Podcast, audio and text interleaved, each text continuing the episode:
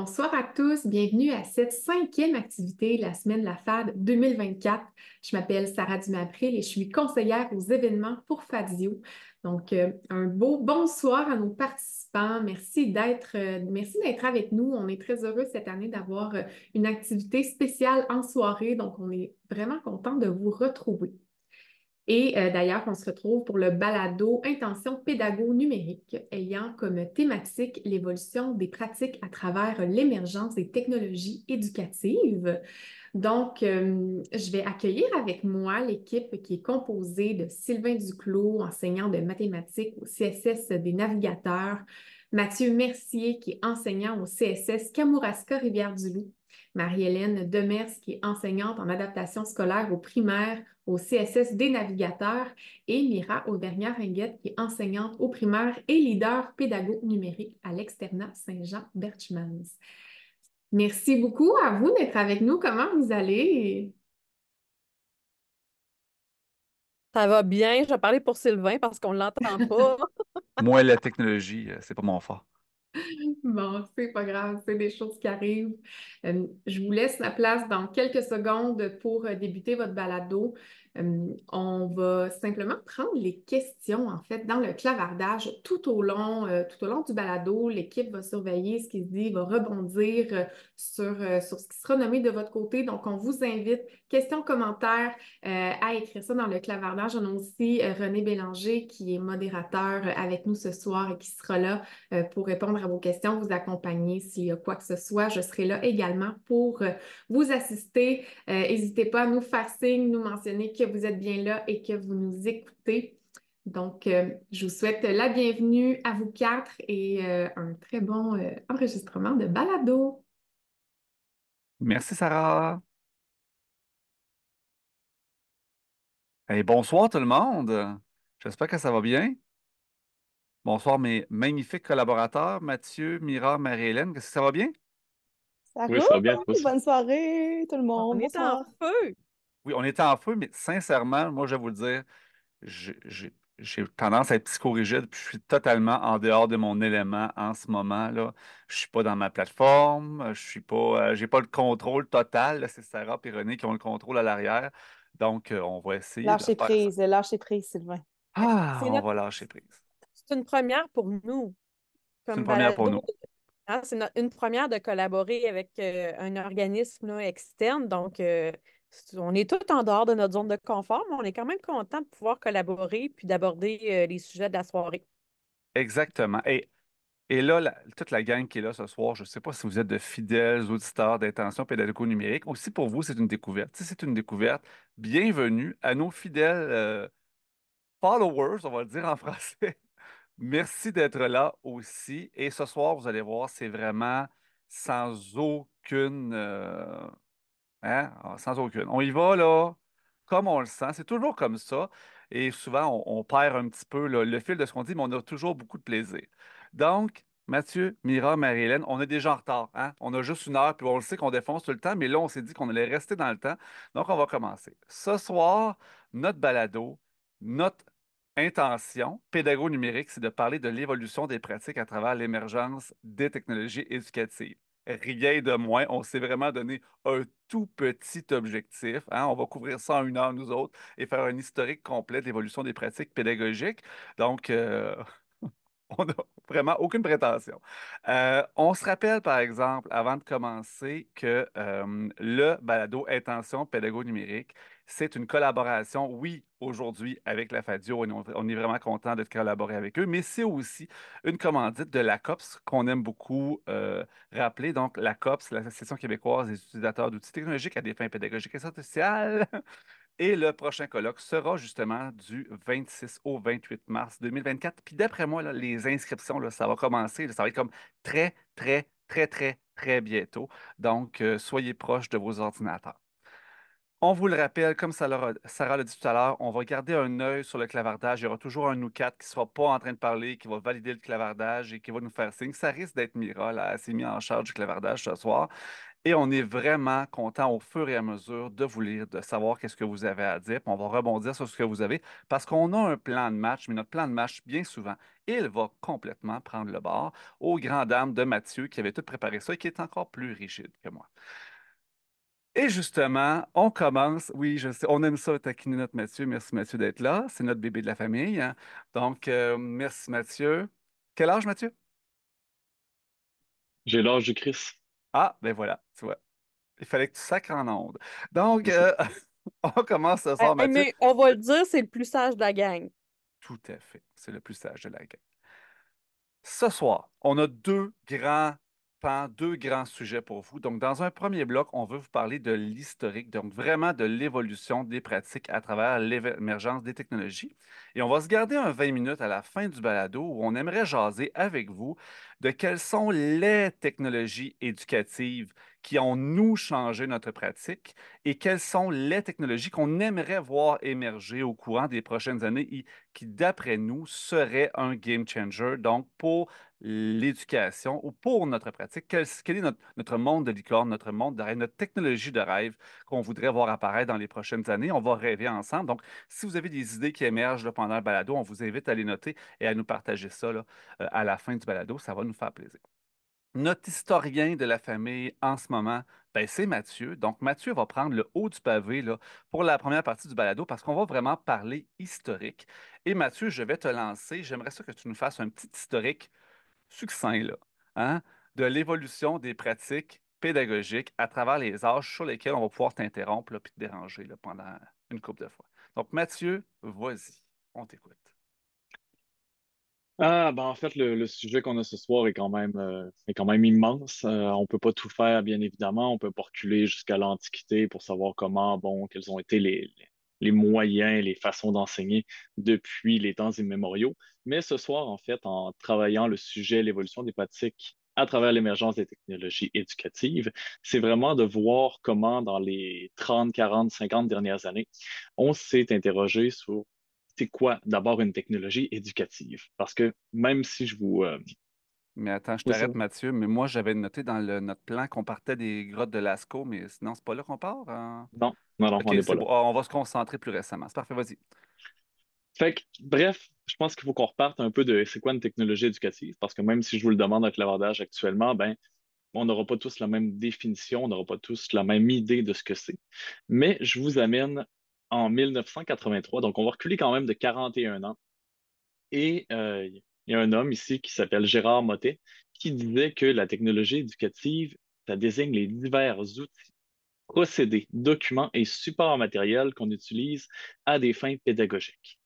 Donc, tout ce qui est à la portée de main de l'enseignant, c'est-à-dire que ce soit physique, que ce soit euh, des méthodes pédagogiques, euh, tout ce qui est à la portée de main qui va servir aux enseignants pour amener les élèves à apprendre. Donc, c'était très, très vague.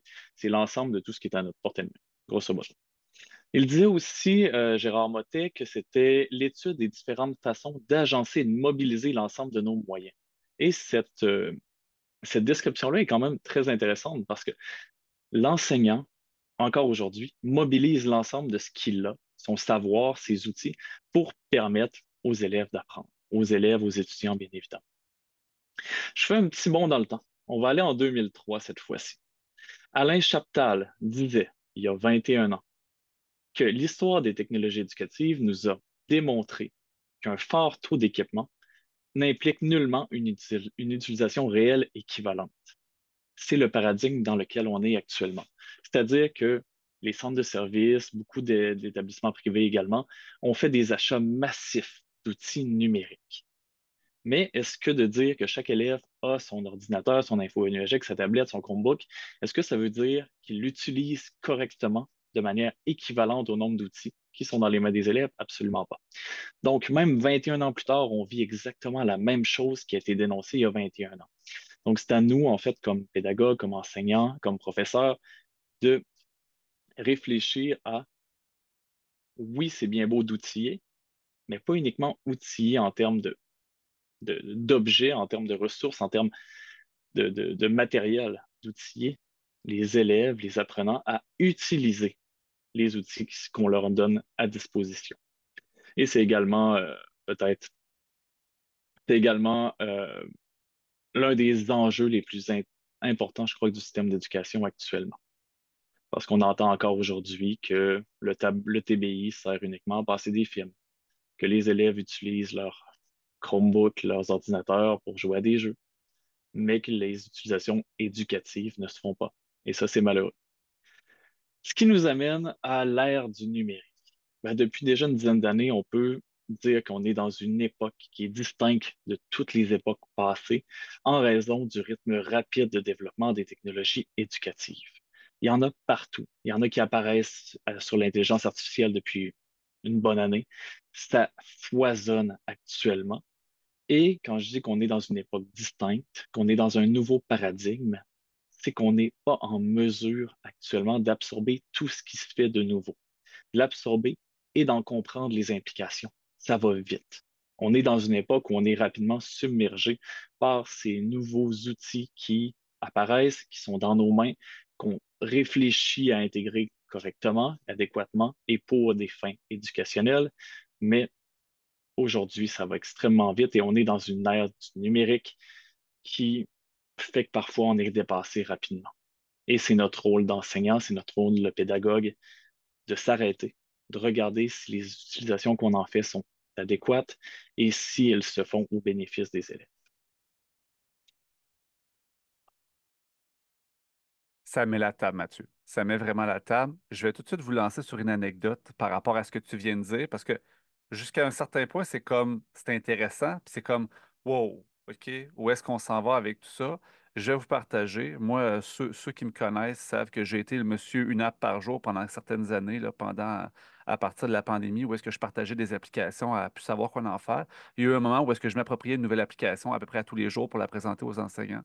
Puis là, j'ai un peu arrêté ça depuis un an et demi, deux ans, et je regardais ça la semaine dernière. Je me sens dépassé. J'étais le gars au Québec qui présentait les applications qui étaient en avant de la parade. Et en ce moment-là, j'ai pris une pause de 18 mois et je suis totalement dépassé par toutes les nouveautés en technologie. Donc, ça dit beaucoup sur la vitesse à laquelle les nouvelles applications, les nouvelles technologies sortent, l'intelligence artificielle se tenir à jour, c'est pratiquement impossible. Donc, de là l'importance de revoir, et je pense que ça va être ça le fond de ce qu'on va se dire aujourd'hui, quelle est par rapport à la technologie, quelle est notre posture en tant qu'enseignant, quelle est la posture qu'on veut de la part de nos élèves, qu'est-ce qu'on veut qu'ils apprennent, et justement, quel est le bénéfice et qu'est-ce que ça change dans notre enseignement, la technologie? Mathieu, est-ce que je te relance encore? Ben, j'aimerais entendre Marie-Hélène et Mira sur cette question. Parce que ça va vite. On, est dans une époque où si on ne suit pas la parade, on est rapidement hors jeu. Et, c'est triste parce que euh, on veut s'assurer d'utiliser correctement cette technologie-là pour que les élèves y aient un gain, pour que ça les amène peut-être à mieux apprendre, ça facilite leur vie pour qu'on ait un aspect motivationnel, mais aussi organisationnel important. On essaie de trouver l'outil parfait. Aujourd'hui, il y a tellement de foule d'outils qui fait exactement la même chose qu'il faut faire des choix, il faut se l'approprier. En même temps, il y en a un nouveau qui sort, qui intègre une nouvelle fonctionnalité. Donc, on est prenons le temps. c'est peut-être le mot d'ordre, vraiment, ça va trop vite. Il faut Moi, j'aurais quelque chose de positif à apporter par-dessus ça si tu me lances la, la balle. Tu sais ce que tu as dit au début, dans le fond, au niveau de, euh, de, ce que Gérard Motet disait en 83 déjà? Il disait les outils, les procédés, les documents, les supports matériels, tout ça, c'est la technologie éducative dont on sert à des fins pédagogiques. Moi, ce que j'ai constaté en revenant, parce que souvent la réalité des, filles, ben, c'est qu'à un moment donné, ça arrive souvent qu'on parte en congé de maternité et ce congé-là, un peu forcé, mais forcé, on s'entend, c'est une très belle chose, mais euh, ça demeure qu'il y a tout un petit choc. Quand on revient, je l'ai vécu euh, deux fois, Marie-Hélène, tu l'as sûrement vécu aussi. Cette vague-là, ben, veut, veut pas, euh, on, la prend plein fouet en revenant. Je pense que ce qui est important de se rappeler, c'est que peu importe les nouveautés technologiques, ce qui va faire vraiment une différence dans la classe, puis je pense que c'est ce qu'on vient de mentionner aussi, c'est l'outil que tu vas utiliser. S'il y en a deux, puis tu utilises ça avec des intentions pédagogiques qui sont claires, euh, de façon variée. Donc, tu sais, le plus possible d'utiliser des outils justement qui te permettent de faire différentes choses si tu les maîtrises bien versus quelqu'un qui en utilise 36 dans sa classe, mais qui le fait de façon euh, survolée pour flasher, puis que ça soit pas vraiment tangible, ce que tu apportes euh, de plus à la pédagogie, à ce que tu montres aux enfants en bout de ligne. Tu es mieux d'en maîtriser deux comme il faut, puis de bien les utiliser avec les bonnes intentions. Fait que je pense que pour ceux qui ont des fois les genoux un petit peu euh, chambranlants de voir tout ce qui se passe, il faut se rassurer aussi puis se dire ce qu'on fait dans nos classes, c'est bien. Tant mieux si on, si on se sent à l'aise dans des nouvelles technologies puis qu'on est capable d'aller chercher de la nouveauté là-dedans qui nous permet justement de renforcer ce qu'on fait déjà et pas juste de flasher. Tout à fait.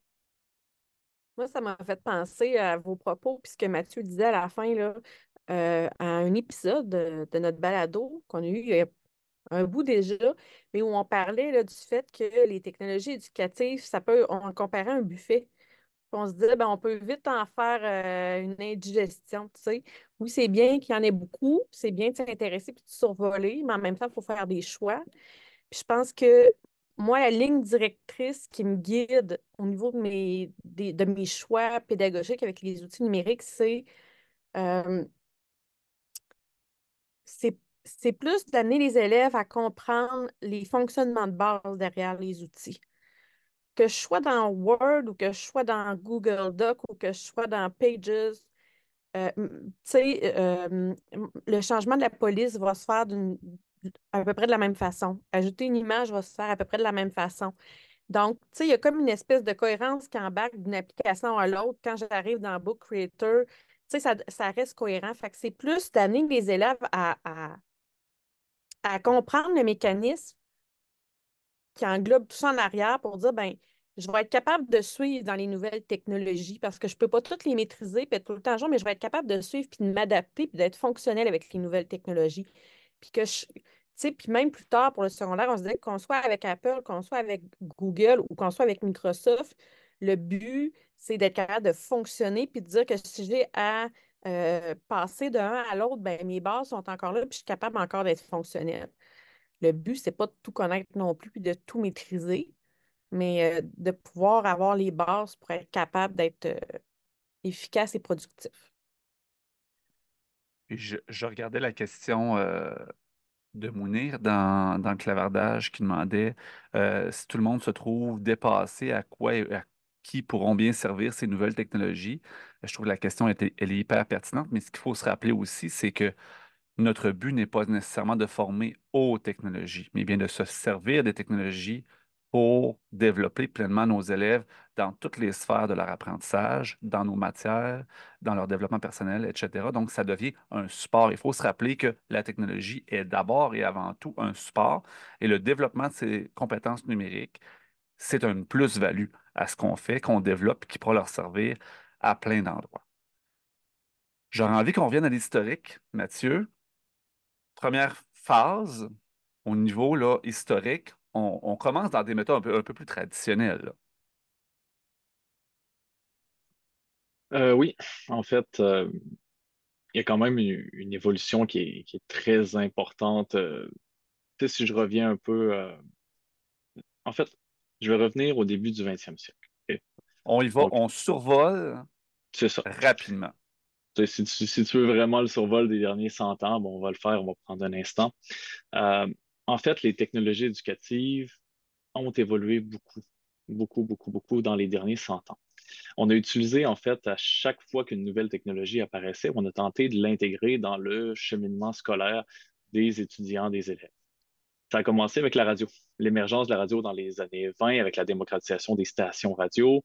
Euh, on a voulu utiliser la radio comme radio éducative, donc des stations de radio, des émissions euh, qui étaient dédiées à diffuser des programmes éducatifs.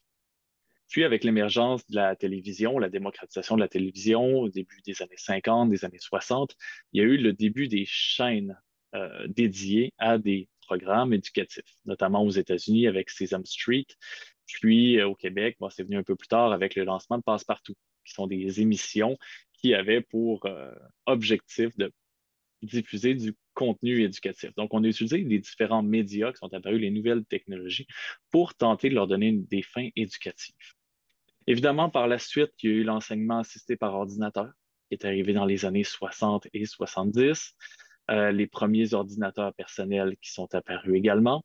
Euh, L'Internet et l'apprentissage en ligne, qui, oui, existait déjà depuis plusieurs années, mais ça a commencé à se démocratiser dans les années 90, voire début 2000, peut-être même un petit peu avant pour les précurseurs. Et sont arrivés dans les écoles québécoises par la suite les TBI dans les années 2000-2010, les Massive euh, Open Course sont arrivés également dans les années 2000. Puis, dans les années au début des années 2015-2016 et ainsi de suite, la réalité augmentée, la réalité virtuelle qui sont apparues en grande pompe. Il faut comprendre aussi qu'à toutes les fois que euh, va arriver une nouvelle technologie, euh, il va y arriver une espèce de phase dans laquelle tout le monde va triper sur cette nouvelle technologie jusqu'à peut-être être désillusionné. Vous connaissez le diagramme de Gartner, euh, où il y a une technologie qui apparaît, donc le lancement de cette technologie, on arrive au sommet des attentes surdimensionnées et on descend vers le creux des désillusions. À toutes les fois qu'une technologie arrive, c'est un peu le principe. À une certaine époque, on parlait de frigidaires connectés, des frigidaires intelligents, dans lequel, si on sortait la peine de lait, ben, on avait une liste d'épiceries qui se faisait, puis on disait Ah, il manque du lait, je l'ajoute automatiquement. On voyait l'intérieur de notre frigo, on voyait les fruits, euh, est-ce qu'ils sont périmés, bref, au départ, ces attentes-là étaient au sommet attendre surdimensionné d'une nouvelle technologie. Et par la suite, est-ce qu'on a tous des frigidaires connectés aujourd'hui? Absolument pas. Donc, on est dans le creux des désillusions et par la suite, on va être dans la pente de consolidation. On va partir des bases puis on va progresser avec l'émergence d'une nouvelle technologie. Donc, à chaque moment qu'une nouvelle technologie, autant en éducation que dans toutes les sphères de la vie, cette pente de consolidation est nécessaire pour se l'approprier et l'utiliser adéquatement. Pensons aujourd'hui à une technologie qui est sortie dans le dernier mois, les lunettes Apple de réalité virtuelle, où on a vu tout plein d'influenceurs dans les rues marcher au quotidien avec ça, puis il y a eu un hype incroyable. Est-ce qu'on en parle encore là, actuellement, après ces deux semaines de hype-là? Non. Beaucoup de personnes sont rendues dans le creux des désillusions parce qu'on avait des attentes surdimensionnées sur les médias sociaux. Il y avait ces attentes surdimensionnées. Dans les faits, est-ce que Sylvain va aller travailler avec des lunettes Apple demain matin pour donner son cours, puis fermer les applications ici et là? On n'est pas là. On n'est pas là, mais j'imagine que cette nouvelle technologie-là, éducative ou non, va se consolider, puis il va y avoir une utilisation peut-être pédagogique qui va se faire un peu plus tard. Mais on n'est pas encore là. Donc, il faut toujours être prudent lorsque les nouvelles technologies apparaissent. Beau survol, Mathieu. Euh, moi, par exemple, ce que je retiens de, cette arrivée dans l'ère du numérique, puis on va remonter là au... Moi, je me rappelle 1995, mon premier ordinateur euh, sur le sens du monde qui est rentré dans ma maison. On a quand même un changement de paradigme là qui est important. Puis là, je vois le temps qui file quand même rapidement. Ce, ce premier changement de paradigme important-là, avec l'arrivée, l'accès à Internet démocratisé pour tous, ça change des choses je te dirais, l'accès à l'information. Est-ce que ce moment-là n'est pas, en tout cas, vous me direz, euh, chers, collègues, à ce moment-là, n'est pas un moment charnière euh, dans le changement au niveau éducatif, c'est-à-dire que on a une démocratisation importante de l'accès à l'information. Puis moi, c'est là, que, en tout cas, dans ma pratique, que je vois un changement, ou du moins que je vois une amorce de changement, c'est-à-dire qu'on est passé de l'instituteur, du maître, qui passe des connaissances. On dit en anglais sage on the stage, et excusez mon, accent anglais pitoyable. Et avec l'accès justement à l'information, ben, on passe plutôt à redéfinir le rôle de l'enseignant comme étant, oui, un guide, oui, on passe encore des connaissances, oui, on, mais on est vraiment un guide. Et est-ce que c'est pas à ce moment-là qu'on a commencé à redéfinir un peu les visées de ce que devait être le système d'éducation, passer à Guide and Decide. Alors, c'est la deuxième fois que je parlais anglais pour le balado, puis je pense que ça va être la dernière fois. Vas-y, Marilyn.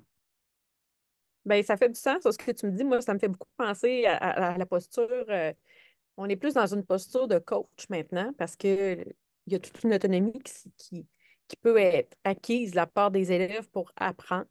On devient plus un guide. Euh, mais encore faut-il bien les utiliser, ces technologies-là. Il faut être capable de les utiliser comme il faut, d'avoir un bon jugement, etc. Euh, moi, je vais vous parler de l'impact sur les élèves HDA parce que c'est effectivement euh, ma grande force en adaptation scolaire. moi, ce que j'ai remarqué, c'est l'impact que ça a eu sur nos élèves, les technologies. Euh, au niveau de l'accessibilité aux apprentissages, les rendre plus accessibles. Euh, tu sais, qu'on pense à, à, WordQ, à une synthèse vocale, oui, bon, il y a plusieurs choses, mais ça, ça, ça l'a beaucoup allégé la charge cognitive de nos élèves et rendu le reste plus facile. Des élèves qui étaient euh, en très grande difficulté de lecture dans les classes d'adaptation scolaire, qui étaient incapables de décoder un texte, mais quand ils ont accès à WordQ, ils sont capables d'aller chercher des, apprentissages de leur niveau d'âge, tandis que quand on restait avec le décodage, ils pouvaient rester en niveau de première année pendant tout leur primaire. Fait tu sais, moi, ça, c'est, euh, ça a été un gros coup de cœur pour moi parce que j'ai l'impression que on, a enfin euh, pu ramener ces élèves-là leur donner un peu d'espoir dans leurs apprentissages. Puis le fait que ces technologies-là se généralisent dans tous les appareils, là, on parle de WorldQ, et quand j'ai commencé à enseigner WorldQ, je ne savais même pas ce que c'était, c'était sur les ordinateurs, c'était compliqué. Mais tu sais, avec le temps, ça a évolué. Maintenant, sur nos téléphones intelligents, on, on a euh, l'aide à l'écriture. Quand on écrit, euh, on nous propose de façon intelligente des mots qui pourraient correspondre à ce qu'on veut écrire, qui nous aident à choisir les bons termes. On est capable de souligner un mot, une phrase pour être capable de le faire lire ou d'en chercher le sens, de, de, se diriger vers des dictionnaires euh, sur le web pour euh, nous éclairer au niveau euh, du vocabulaire. Il y a beaucoup, beaucoup de possibilités. Et moi, je, je, je pense que ça, ça a été un gain vraiment considérable pour les élèves HDA. La deuxième chose que je voulais aborder aussi avec vous, c'était au niveau de l'émergence de la classe inversée, que Sylvain, tu nous avais noté dans nos notes. Puis moi, ça, ça m'a parlé parce que dans le début de ma carrière, il y a quand même plusieurs années, j'avais intégré un, un, groupe de profs d'adaptation scolaire créé dans mon centre de service où on allait apprendre à intégrer les technologies éducatives pour faciliter l'apprentissage de nos élèves.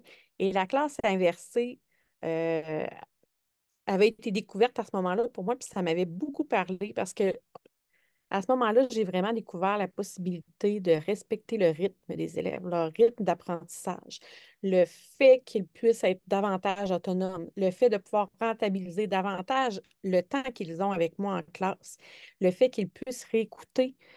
Alors, ça, ça a été des gros, euh, des gros gains, des grands pas qui ont été faits en éducation, là, à mon sens, à moi, dans mon cœur de prof d'adaptation scolaire, qui, qui reste euh, euh, excessivement positif. Et ça continue de se développer encore. Prends la balle, Sylvain, parce que ton micro n'est pas ouvert, donc.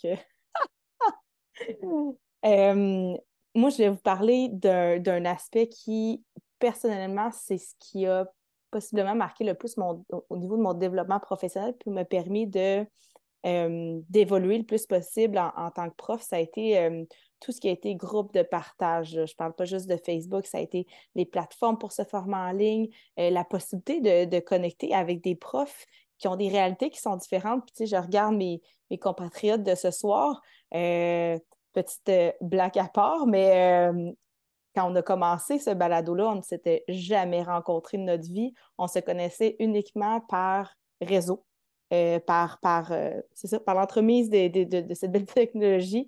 Et puis, euh, c'est Sylvain qui nous a lancé. On s'est rencontrés pour la première fois en personne à la COPS l'année dernière seulement. Donc, c'est quand même assez fou les possibilités, je pense, que ça, ça a permis pour, pour plusieurs enseignants d'être capables de sortir de leur, de leur mur de classe quand puis on sait, les réalités des profs sont toujours. Euh, Mathieu, sérieux. Déconcentre-moi pas, j'avais la boîte de chat ouverte. depuis, euh, depuis ce temps-là, ben, je pense qu'il y a des réalités de, profs qui c'est très différent d'un lieu à l'autre. Parfois, on est, on est seul dans notre, dans notre niveau. Euh, parfois, on a l'intention de partir sur un projet, mais il n'y a personne d'autre à l'école qui le fait, puis on aimerait ça avoir du soutien, du support un peu, avoir une idée de par où on prend ça, ce projet-là. Donc, je pense que tout ce qui est groupe de partage, justement, l'accessibilité à des ressources, euh, des, ressources diversifiées euh, par les différents groupes, autant des, gens qui en partagent gratuitement que, que ceux qui vendent du matériel, puis c'est bien correct comme ça aussi, mais il y a vraiment euh, une belle accessibilité puis une magnifique créativité de la part des profs qui, je trouve, a pris beaucoup d'ampleur, plus de place, puis je trouve ça, je trouve ça merveilleux que, ben, dans l'offre que j'ai, moi, comme prof, pour soutenir mes élèves, ça soit aussi diversifié aujourd'hui. Euh, donc, ça, je, trouve ça extraordinaire. Puis, l'autre chose aussi que j'utilise beaucoup en classe, donc ça me parle, c'est tout ce qui est les plateformes d'apprentissage en ligne. Il y a de magnifiques produits en plus qui sont faits au Québec. Je ne commencerai pas à faire de la pub NetMath pour ne pas les nommer, mais euh, il y, y, a tellement de belles choses qui se font pour accompagner les élèves, pour nous aider justement à faire de la rétroaction plus efficace, pour varier notre façon de voir les choses aussi en classe. Puis, ben, encore une fois, évidemment, pour motiver nos, élèves, mais je ne suis pas didacticienne en mathématiques. J'aime ça, enseigner les maths. J'ai une bonne approche, ma pédagogie se développe. Mais en bout de ligne, plus j'ai d'outils pour soutenir mes élèves, ben, plus je suis en mesure d'aller en chercher plusieurs puis m'assurer que je fais ma job du mieux que je suis capable de la faire. Vas-y, Mathieu, je te laisse. Il y a une excellente question dans le clavardage. Euh, donc, que pensez-vous de la distraction associée à l'emploi des technologies par les apprenants? Ah, c'est une excellente question. Est-ce que je peux commencer à répondre? Go. Vas-y. Je pense qu'on a une grosse responsabilité par rapport à ça comme enseignant. Il faut être conscient, puis je le sais parce que je suis un peu euh, dépendante de. Vous ne le voyez pas à cause des écrans verts, c'est malade. Mon téléphone était dans, dans le vide. Euh, je pense qu'on a une responsabilité. Je pense que ça serait, ça serait de se mettre la tête dans le sable, de dire Ah ben moi, dans ma classe, je n'utilise pas de technologie parce que c'est pas vrai. Il y a des très belles choses qui se font avec ça. la distraction, ben là, c'est sûr que on peut s'enligner facilement sur ce qui est cellulaire en classe, au secondaire. Je ne sais pas si c'est un sujet qui a été abordé récemment qui vous titille l'esprit. Euh, ce que j'ai beaucoup aimé euh, de, de, certaines réponses que j'ai vues passer sur les réseaux, c'est Net Français, je sais, c'est vraiment cool. Hein? Euh, je me laisse distraire encore par le chat. Vous voyez comment les technologies, je réponds à la question c'est fou. Euh, ce, que, je constate, c'est que les élèves sont de plus en plus en mesure. Ils ne sont pas parfaits, on s'entend.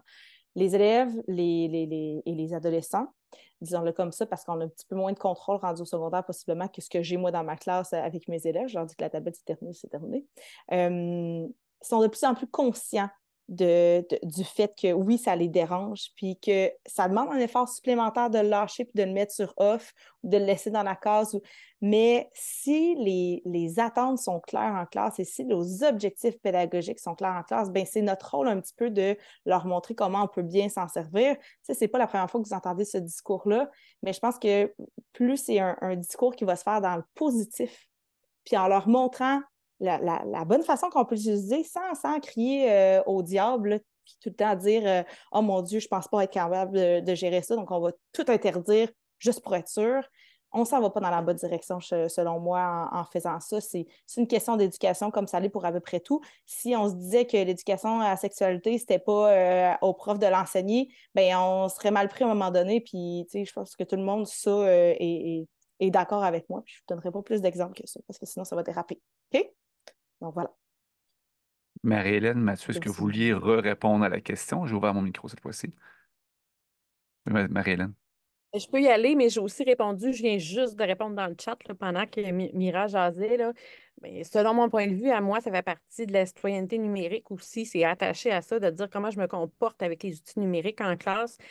C'est, je pense, notre rôle, mais dès le plus jeune âge, dès le préscolaire, le début du primaire, de les, de les amener à à s'auto-contrôler, à s'auto-réguler par rapport à, ces distractions-là. Et c'est aussi important de leur faire prendre conscience des impacts que ces distractions-là peuvent avoir sur eux, sur leurs apprentissages. Donc, plus on se laisse aller dans ces distractions-là, ben moins j'apprends, moins je comprends ce que j'ai à faire, plus je me sens perdue dans l'activité qui est proposée. Mais ça fait partie de notre rôle d'enseignant, selon moi, mais je pense que c'est c'est un défi de un défi de longue haleine, un défi de société. Puis je pense que c'est un défi même rendu au cégep et à l'université, selon moi. Mais il euh, ne faut pas lâcher puis travailler euh, euh, d'emblée dès le jeune âge afin de, pouvoir en arriver à être plus fonctionnel avec euh, ces élèves-là euh, dans leur quotidien. René Bélanger dit quelque chose de bien là-dedans. Il faut l'enseigner aux adultes. Prêchons donc par l'exemple. Hmm. Tout à fait.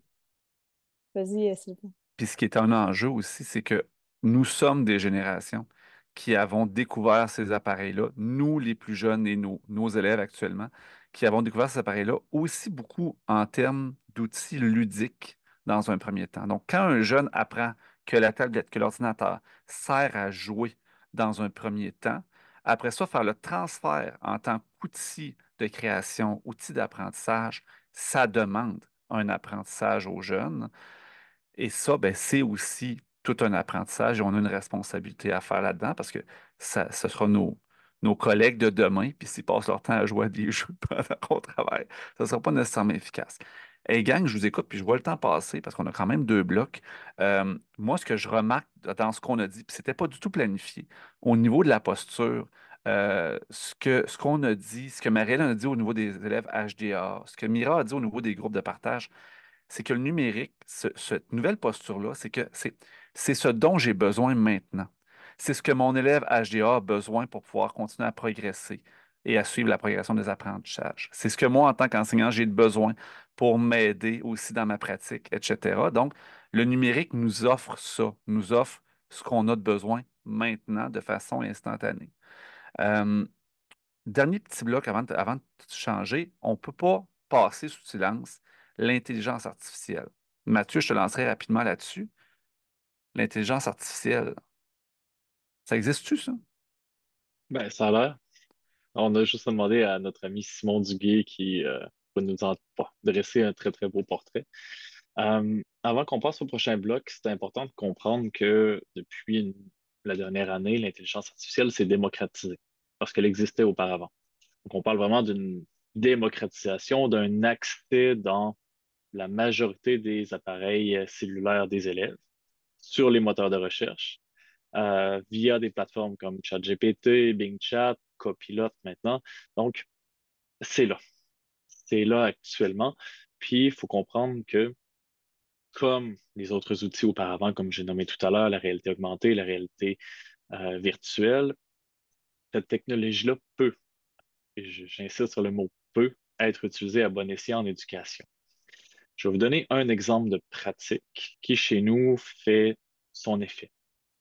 La personnification de l'intelligence artificielle. Et je ne dis pas que l'intelligence artificielle devient une personne.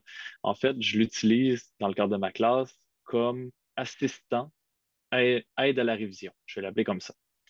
Parce qu'en fait, euh, j'utilise une plateforme qui me permet de générer, de créer un robot conversationnel que je nourris avec mes notes de cours que je nourris avec mon site web et il doit utiliser uniquement les ressources que je mets à sa disposition pour répondre aux questions des élèves sur le contenu que je vois en classe.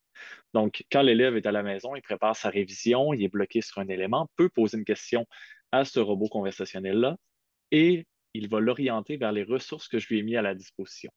Donc, en connaissant mon épreuve, en connaissant le contenu qui va permettre aux élèves de bien réviser, je m'assure d'avoir un cadre d'utilisation de l'intelligence artificielle et de m'assurer que les sources qu'il utilise aujourd'hui sont encadrées. Et ça me permet justement de peut-être d'être plus efficace ou de mieux accompagner mes élèves lors de la révision, même si je ne suis pas physiquement avec eux. Euh, donc, ça révolutionne en quelque sorte l'éducation actuellement, cette nouveauté qu'est l'intelligence artificielle. Mais nouveauté, cette démocratisation de ces nouvelles intelligences artificielles l'intelligence artificielle vient, on espère, viendra appuyer nos élèves dans leur apprentissage, puis viendra, on l'espère aussi, les appuyer dans un apprentissage qui va être de plus en plus personnalisé, parce qu'on sait qu'on a beaucoup d'enjeux, des enjeux d'intégration, des enjeux euh, de jeunes ayant des grandes difficultés, des enjeux d'élèves ayant une douance aussi, puis qui ne vont pas nécessairement tous au même rythme. Et on peut espérer que l'intelligence artificielle viendra aussi nous appuyer là-dedans et il y a aussi, bien entendu, la question de Harold est toujours tout très à propos, tous les enjeux de plagiat, etc. On a toute une redéfinition à faire. Hein. On aura un rôle à savoir quelles seront les tâches que nous aurons, allons proposer à nos élèves pour justement voir quelles, pour les évaluer, entre autres, hein, pour les faire progresser, puis voir qu'est-ce qu'on évalue, qu'est-ce qu'on leur demande, changer le type de travaux qu'on leur demande, euh, la façon dont on les évalue, quels sont les paramètres, etc. Et ça, c'est des enjeux incroyablement complexes dans lesquels on ne se lancera pas. Cependant, on vous invite à réécouter notre épisode de balado à propos de ChatGPT, qui a quand même été un grand succès à l'époque. Et on, a été dans les premiers à en jaser aussi longuement avec plein de gens très intéressants. Euh, je pense qu'on s'est rendu à, sortir de notre monde de licorne, gang. Si on va avoir le temps de le faire, là, il nous reste 15-20 minutes. Là. Euh, pour jaser de licorne, il va falloir être très succinct. Puis là, je vous invite dans le clavardage, ceux qui sont avec nous. Si vous, voulez répondre à la question, on va essayer de vous passer. Là. On se passe les quatre, puis après ça, on passe ce que vous allez nous dire. Je suis sûr qu'on va avoir des perles dans le clavardage. Donc, première question. Quelle est la technologie éducative qui a changé votre enseignement? Les dames d'abord. Commence? OK, Moi, ça a été, il faut que je vous remette en, contexte, euh, ça fait 14 ans que j'enseigne et la première année, j'étais en maternelle et j'ai fait un blog. Et c'était ma, oh oui, et c'était ma première, je pense que c'était sur Blogspot.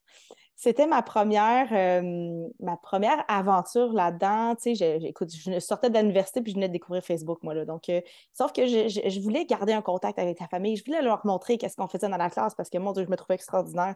Euh, donc, cette, cette, première approche-là qui m'a, qui lancée dans, dans l'envie de partager, d'ouvrir les murs de la classe, elle a continué. Puis je pense que c'est ce qui a le plus fait évoluer ma pratique, de permettre aux enfants et aux parents de garder des traces de ce qu'ils faisaient, mais que ça, donc, tout ce qui est portfolio. Euh, aujourd'hui, je me sers beaucoup plus de CISA, Classroom, qui sont, euh, selon moi, des incontournables, mais je sais qu'il en existe d'autres sites. Mais d'être en mesure de euh, garder différents types de traces. tout à l'heure, je voyais dans le chat la triangulation, ben, c'est un peu ça aussi. Mais de garder un contact avec la famille, de leur montrer qu'est-ce qu'on fait en classe, de me permettre de faire facilement, parce que, tu sais, oui, à une certaine époque, j'aurais pu enregistrer euh, par vidéo des VHS et l'envoyer et faire diffuser ça aux parents, que j'exagère un petit peu. Mais tu sais, pour garder facilement euh, le, contact avec euh, la famille, leur montrer qu'est-ce qu'on fait en classe, donner des trucs, donner des stratégies aussi, parce que c'est un travail d'équipe. donc, ça a été, je pense, ce qui a le plus changé et fait évoluer mon enseignement dans les dernières années. Yes, merci Mira. J'en lis une coupe, après ça, je passe à Marie-Hélène.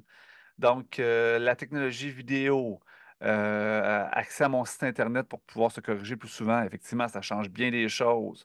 Ensuite, euh, hey, Kahoot. on en a-tu fait des Kahoot? Pour de vrai? Hein? Ça, ça a changé bien des affaires, puis il y en a eu plein qui ont suivi par la suite. Euh, visualisateur de classe, oui, ça, ça change les choses. Quand on veut regarder ce que nos élèves font, effectivement, WooClap euh, pour brainstormer, effectivement, ça change. Ça change la vie dans bien des pratiques, je pense.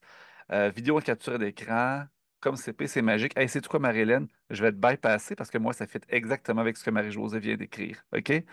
Moi, ce qui a changé ma vie dans les dernières, ben, avec la pandémie, je vous dirais, ça a comme tombé à pic, c'est YouTube enregistreur d'écran sur mon iPad, production de capsules vidéo, qui m'a permis de passer 100% en classe inversée.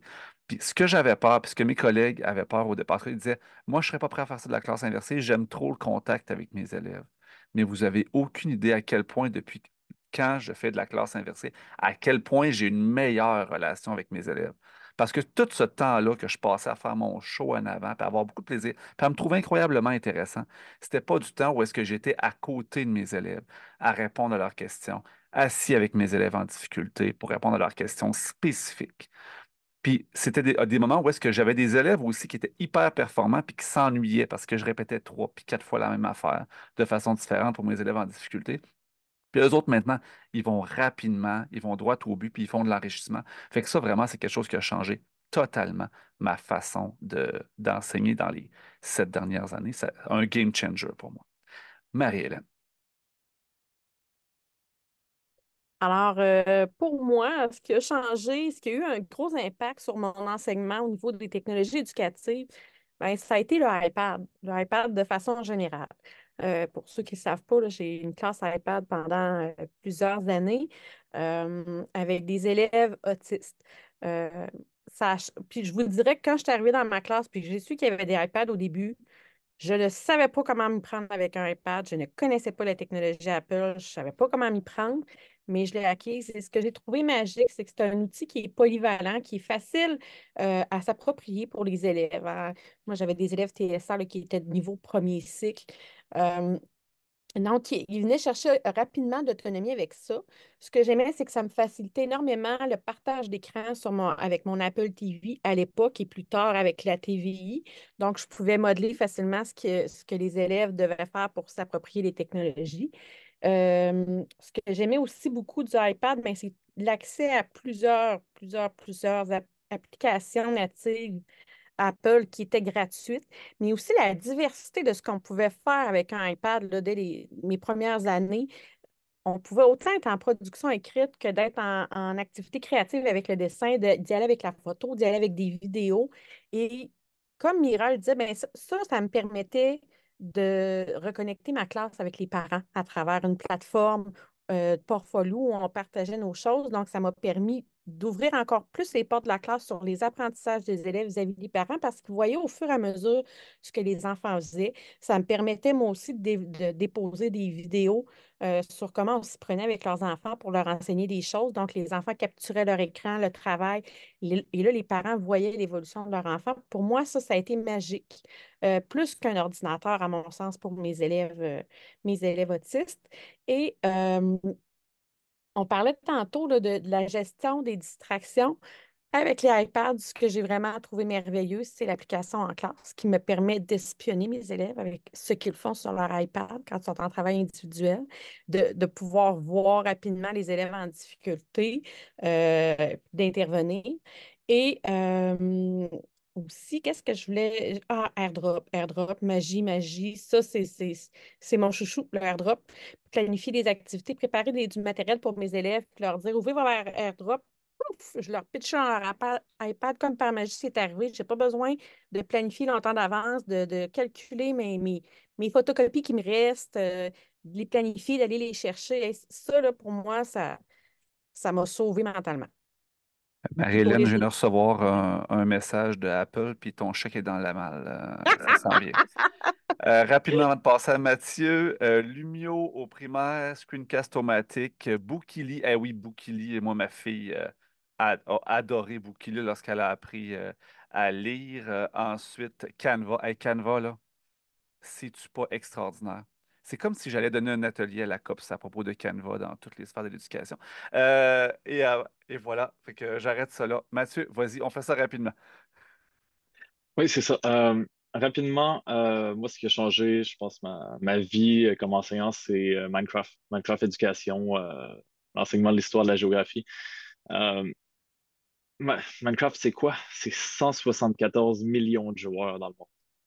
Ça vous donne une idée à quel point c'est une plateforme, c'est un jeu sérieux qui rejoint beaucoup de monde et on nous dit souvent avec les technologies éducatives, prendre l'élève là où il se trouve. Ben, Colin, il se trouve sur Minecraft. Allons le chercher. Euh, en fait, en univers social, vous pensez tous rapidement aux maquettes hein, qui avaient été faites. Peut-être que la majorité d'entre vous a déjà fait des maquettes de soit de la Nouvelle-France, soit des villages iroquoiens ou algonquiens. Il y a des chances moi, quand je suis au primaire, j'en ai fait. Fait que j'imagine pas euh, Sylvain, Mireille, Marie-Hélène. Je suis certain qu'ils en ont fait. Peut-être que Mireille en fait encore, hein, sans jugement. Fait que bref, Minecraft est un gros jeu de bac à sable. On peut faire littéralement absolument tout. Euh, et ce qui est super intéressant là-dedans, c'est que c'est un outil de différenciation pédagogique. C'est un outil d'inclusion scolaire. Je vous invite à aller lire le témoignage de d'Émilie Lupien du Rocher a été fait à 20h46. C'est un très, très beau témoignage et ça permet de développer à la fois des compétences transversales, numériques et disciplinaires. On parle de programmation, de ludicisation, de motivation, collaboration, discussion. Donc, Minecraft est un outil hyper polyvalent qui me permet, depuis que j'enseigne dans les six dernières années, d'avoir des tâches authentiques dans la salle de classe où les élèves vont discuter. C'est pas construire pour construire, c'est développer leurs compétences disciplinaires et de discuter sur des enjeux de géographie principalement. Je t'invite par le fait même à aller voir les tâches du récitus sur l'utilisation de Minecraft Éducation. Vous allez voir, on n'est pas uniquement dans la construction pour construire. Et pour faire un pouce à Mira et Sylvain, le site web de classe, un incontournable. Google Sites, qui est arrivé euh, quelques temps avant la pandémie, ça doit être 2018-2019, le moment où j'ai fait mon site de classe. Quand la pandémie est arrivée, j'étais là. Amen. J'avais tout dessus, tout mon contenu était là. C'était facile d'enseigner en ligne parce que j'avais cet outil-là à portée de main. Donc ça, a, ça a changé ma vie complètement. Yes. Et euh, oui, le site de classe, ça, change beaucoup de choses. Hey, Mathieu, je vais te relancer. Tu as fini, mais tu vas commencer le prochain bloc. Là, Sarah vient d'être désagréable et nous disait qu'il nous restait juste 8 minutes. Non, c'est une blague, Sarah. On t'apprécie beaucoup. Euh, maintenant, on rêve, on sort, ressort les arcs-en-ciel de la pandémie. Qu'est-ce qu'on voudrait avoir dans les prochaines années et qui changerait notre vie en tant qu'éducateur, peu importe le niveau d'enseignement? Vas-y, Mathieu. Ton outil de rêve. Ben, si tu as lu comme il faut, j'ai pas d'outil de rêve. Euh, en fait, non, mais vas-y, garoche-moi ça. De mon côté, ce que j'aimerais, puis ça fait du pouce avec ce que j'ai vu dans le clavardage tout à l'heure, j'aimerais des outils technologiques qui enseignent comment faire certaines tâches. Pas des outils qui remplacent notre réflexion et qui travaillent pour nous. Parce que quand on arrive au niveau supérieur, au collégial, qu'on arrive à l'université, on a mentionné tout à l'heure que les élèves, les étudiants en 10 ans, ont perdu certaines compétences. Donc, si la technologie fait tout pour nous, ça devient problématique parce que lorsqu'on ne l'a pas, on est non fonctionnel. Donc, ce que j'aimerais, c'est vraiment un outil technologique qui nous amène à comprendre le processus qui est derrière les tâches effectuées, qui nous accompagne plus qu'elle ne nous remplace, au-delà de l'outil et au-delà de la technologie. c'est beau, ça. Je, suis vraiment ému. tu as songé longtemps, Mathieu? Ou... Oh, dix minutes avant la rencontre. Ah, c'est beau ça, pour de vrai. Moi, je, suis vraiment ému. Euh, hey, Mira, j'aime beaucoup ce que tu veux nous dire. Vas-y. Moi, je, suis en passant, je suis formé en temps. J'arrête pas de, remettre en question ce que je veux dire parce que c'est comme trop de base, mais parce que je sais que ça s'en vient. Puis je sais que c'est pas si loin que ça, fait que je me dis, ah, il y a comme un espoir, là. Moi, ce serait l'IA. Parce que là, je sais, il y a quelqu'un qui m'a répondu, parce que ça existait juste sur ChatGPT de faire corriger tes textes. Fine, mais moi, j'étais au primaire. Ils écrivent à la main, fait que je veux voir ça un petit peu, une coche au-dessus de, la correction de texte avec le logiciel, OK? Fait que calmez-vous, là, je sais. Mais euh, j'aimerais ça, là, tu scannes de quoi, là, écrit à la main, là, tout croche, là, donner la vie de, tu sais, avec pas de structure là-dedans, pas, tu sais, vous comprenez, là, ce que je veux dire? Et que là, je, je veux pas une note, je veux de la rétro. Je, veux que tu la fasses à moi, mais je veux que tu puisses la faire dans les mots d'élèves aussi? Puis que là, en cours de travail, l'enfant puisse avoir de la rétroaction. Puis là, tranquillement, pas vite, je sais que ce genre d'outil-là, je pense, s'en vient. J'ai eu vent d'un projet par Stéphane Côté qui avait une IA qui ressemblait à ça. Donc, j'ai bien, bien hâte de voir ce qui va nous sortir. Je pense qu'il va être à la COPS aussi.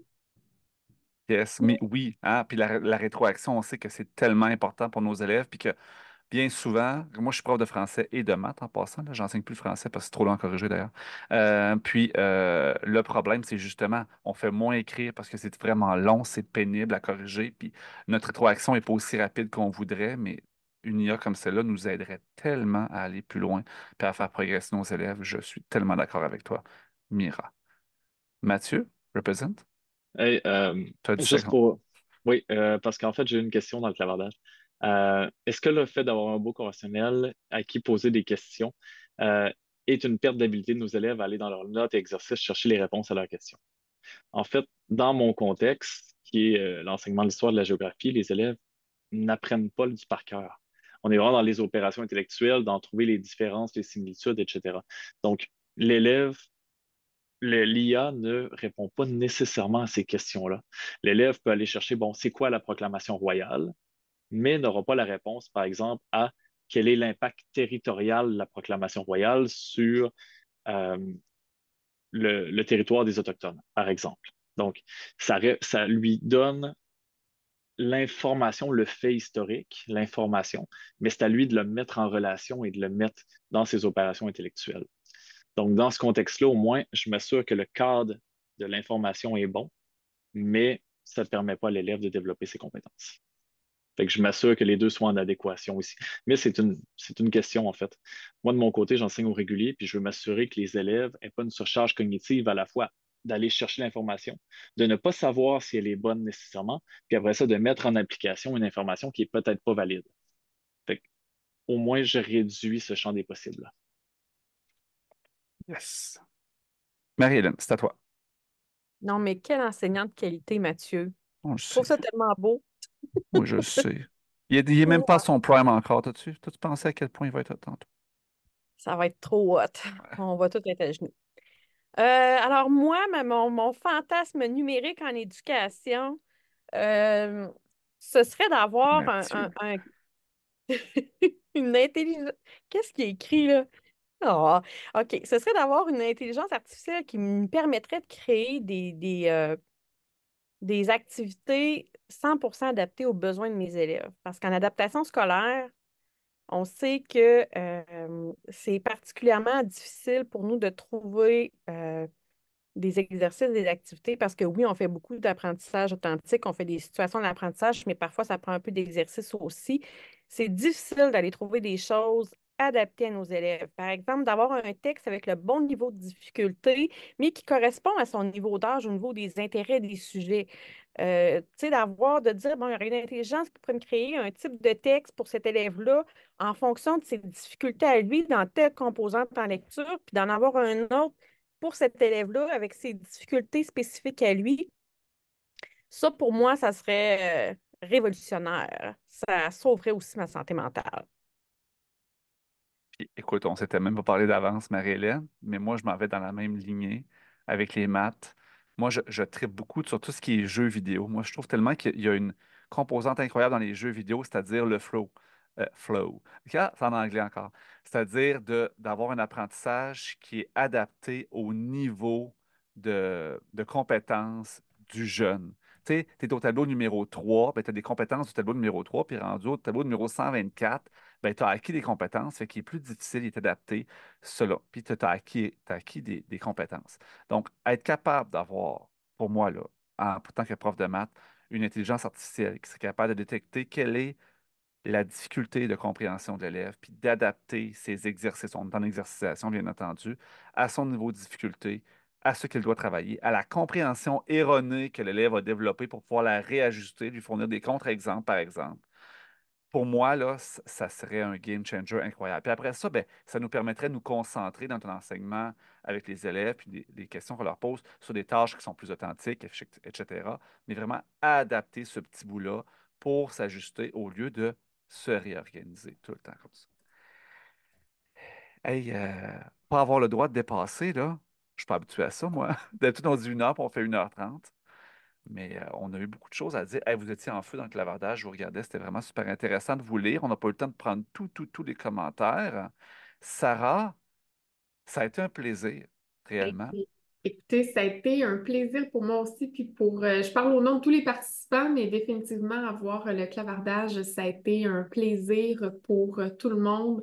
Donc, euh, Sylvain, Mathieu, Marie-Hélène, Mira, vraiment, quelle belle discussion enrichissante. je repars avec plein, plein de choses en tête, puis je suis certaine que c'est la même chose pour toutes les personnes qui ont été avec nous.